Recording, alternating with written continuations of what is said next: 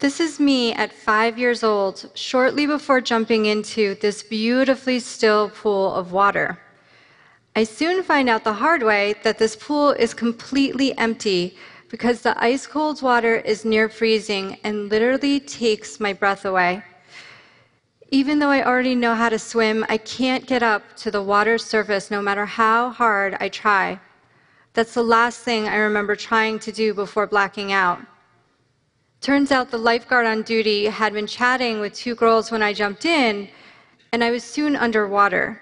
So he couldn't actually see or hear me struggle. I was eventually saved by a girl walking near the pool who happened to look down and see me. The next thing I know, I'm getting mouth to mouth and being rushed to the hospital to determine the extent of my brain loss. If I had been flailing at the water's surface, the lifeguard would have noticed and come to save me. I share this near death experience because it illustrates how dangerous things are when they're just beneath the surface.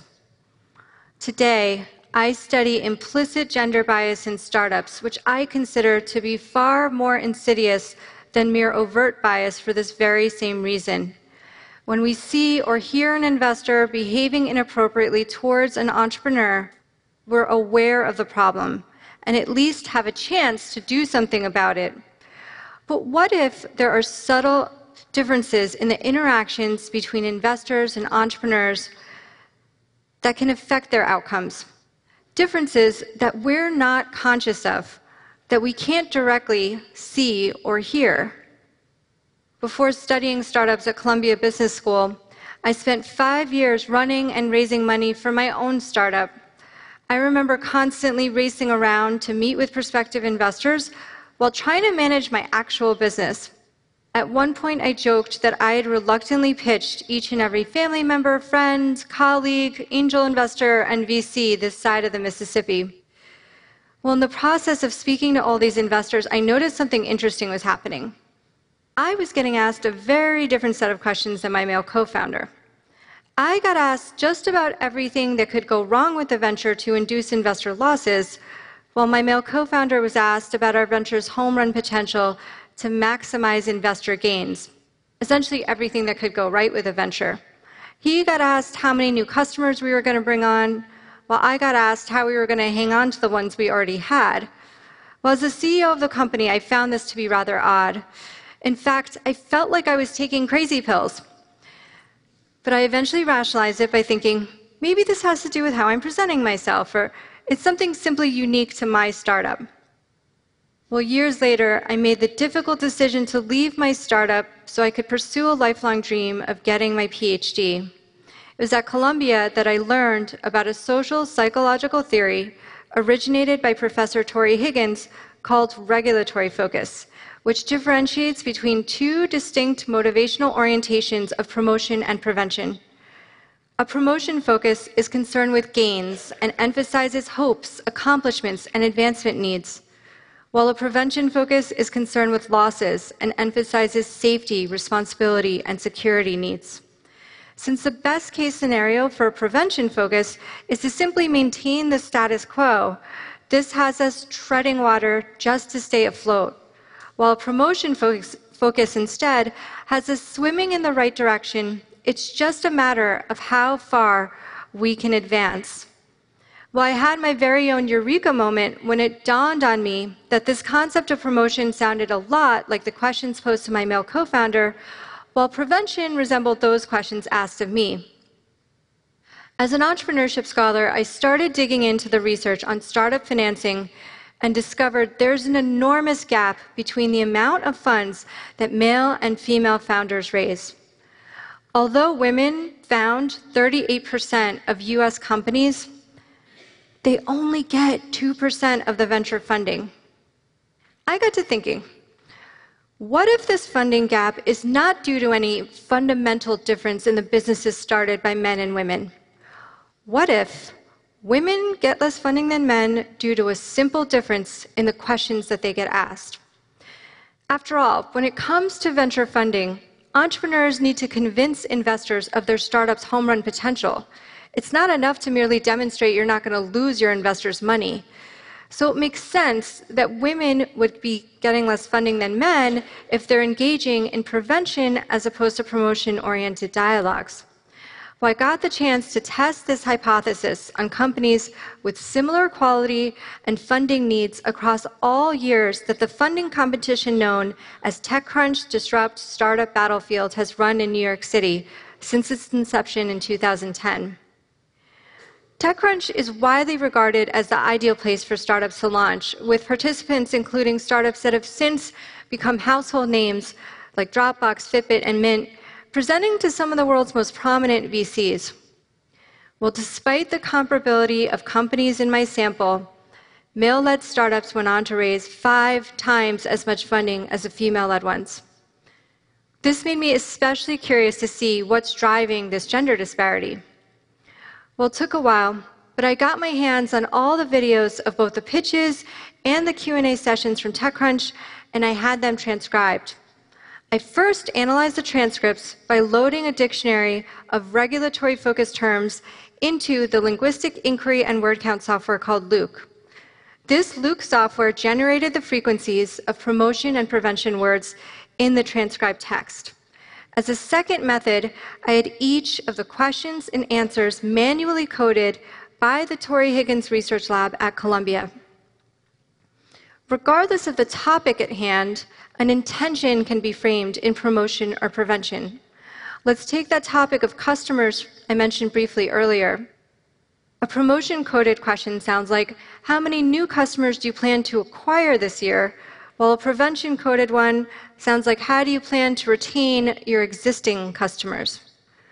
During the same time, I also gathered background information on the startups and entrepreneurs that can affect their funding outcomes, like the startup's age, quality, and funding needs, and the entrepreneur's past experience, so I could use these data points as controls in my analysis.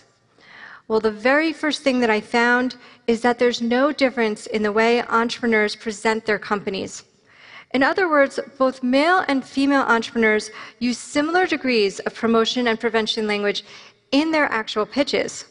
So having ruled out this difference on the entrepreneur side, I then moved on to the investor side, analyzing the 6 minutes of Q&A sessions that entrepreneurs engaged in with the VCs after pitching.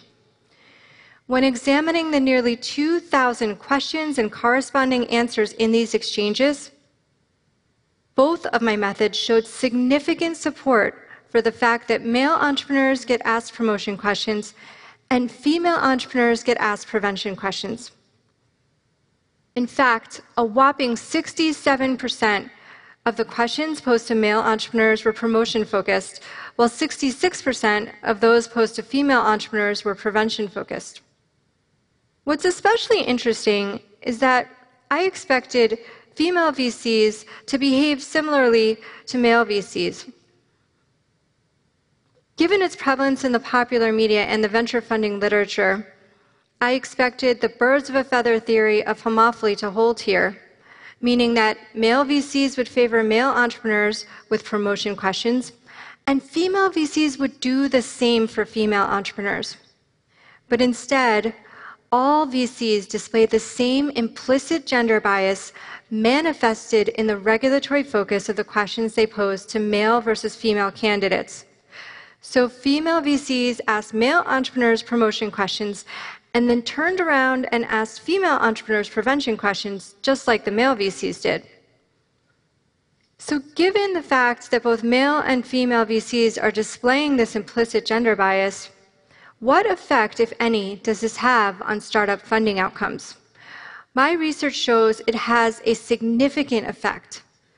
The regulatory focus of investor questions not only predicted how well the startups would perform at the TechCrunch Disrupt competitions, but also how much funding the startups went on to raise in the open market.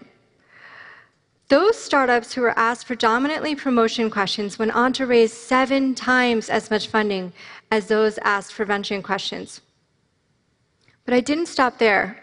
I then moved on to analyze entrepreneurs' responses to those questions. And I found that entrepreneurs are apt to respond in kind to the questions they get, meaning a promotion question begets a promotion response, and a prevention question begets a prevention response. Now, this might make intuitive sense to all of us here, but it has some unfortunate consequences in this context of venture funding. So, what ends up happening is that a male entrepreneur gets asked a promotion question, granting him the luxury to reinforce his association with the favorable domain of gains by responding in kind, while a female entrepreneur gets asked a prevention question and inadvertently aggravates her association with the unfavorable domain of losses by doing so. These responses then trigger venture capitalists' subsequent bias questions, and the questions and answers collectively fuel a cycle of bias that merely perpetuates the gender disparity. Pretty depressing stuff, right? Well, fortunately, there's a silver lining to my findings. Those plucky entrepreneurs who managed to switch focus by responding to prevention questions with promotion answers went on to raise 14 times more funding than those who responded to prevention questions with prevention answers. So, what this means is that if you're asked a question about defending your startup's market share, you'd be better served to frame your response around the size and growth potential of the overall pie as opposed to how you merely plan to protect your sliver of that pie. So if I get asked this question, I would say, we're playing in such a large and fast growing market that's bound to attract new entrants. We plan to take increasing share in this market by leveraging our startup's unique assets. I've thus subtly redirected this dialogue into the favorable domain of gains. Now, these results are quite compelling among startups that launched at TechCrunch, but field data can merely tell us that there's a correlational relationship between regulatory focus and funding. So I sought to see whether this difference in regulatory focus can actually cause funding outcomes by running a controlled experiment on both angel investors and ordinary people. Simulating the TechCrunch Disrupt environment, I had participants listen to four six minute audio files of 10 question and answer exchanges that were manipulated for promotion and prevention language, and then asked them to allocate a sum of funding to each venture as they saw fit. Well, my experimental results reinforced my findings from the field. Those scenarios where entrepreneurs were asked promotion questions received twice the funding allocations of those where entrepreneurs were asked prevention questions. What's especially promising is the fact that those scenarios where entrepreneurs switched as opposed to matched focus when they received prevention questions received significantly more funding from both sets of participants. So to my female entrepreneurs out there, here are a couple simple things you could do. The first is to recognize the question you're being asked. Are you getting a prevention question? If this is the case, Answer the question at hand by all means, but merely frame your response in promotion in effort to garner higher amounts of funding for your startups. The unfortunate reality, though, is that both men and women evaluating startups display the same implicit gender bias in their questioning, inadvertently favoring male entrepreneurs over female ones. So, to my investors out there, I would offer that you have an opportunity here to approach Q&A sessions more even-handedly. Not just so that you could do the right thing, but so that you can improve the quality of your decision making. By flashing the same light on every startup's potential for gains and losses, you enable all deserving startups to shine and you maximize returns in the process. Today, I get to be that girl walking by the pool, sounding the alarm that something is going on beneath the surface. Together, we have the power to break this cycle of implicit gender bias in startup funding. Let's give the most promising startups, regardless of whether they're led by men or women, a fighting chance to grow and thrive. Thank you.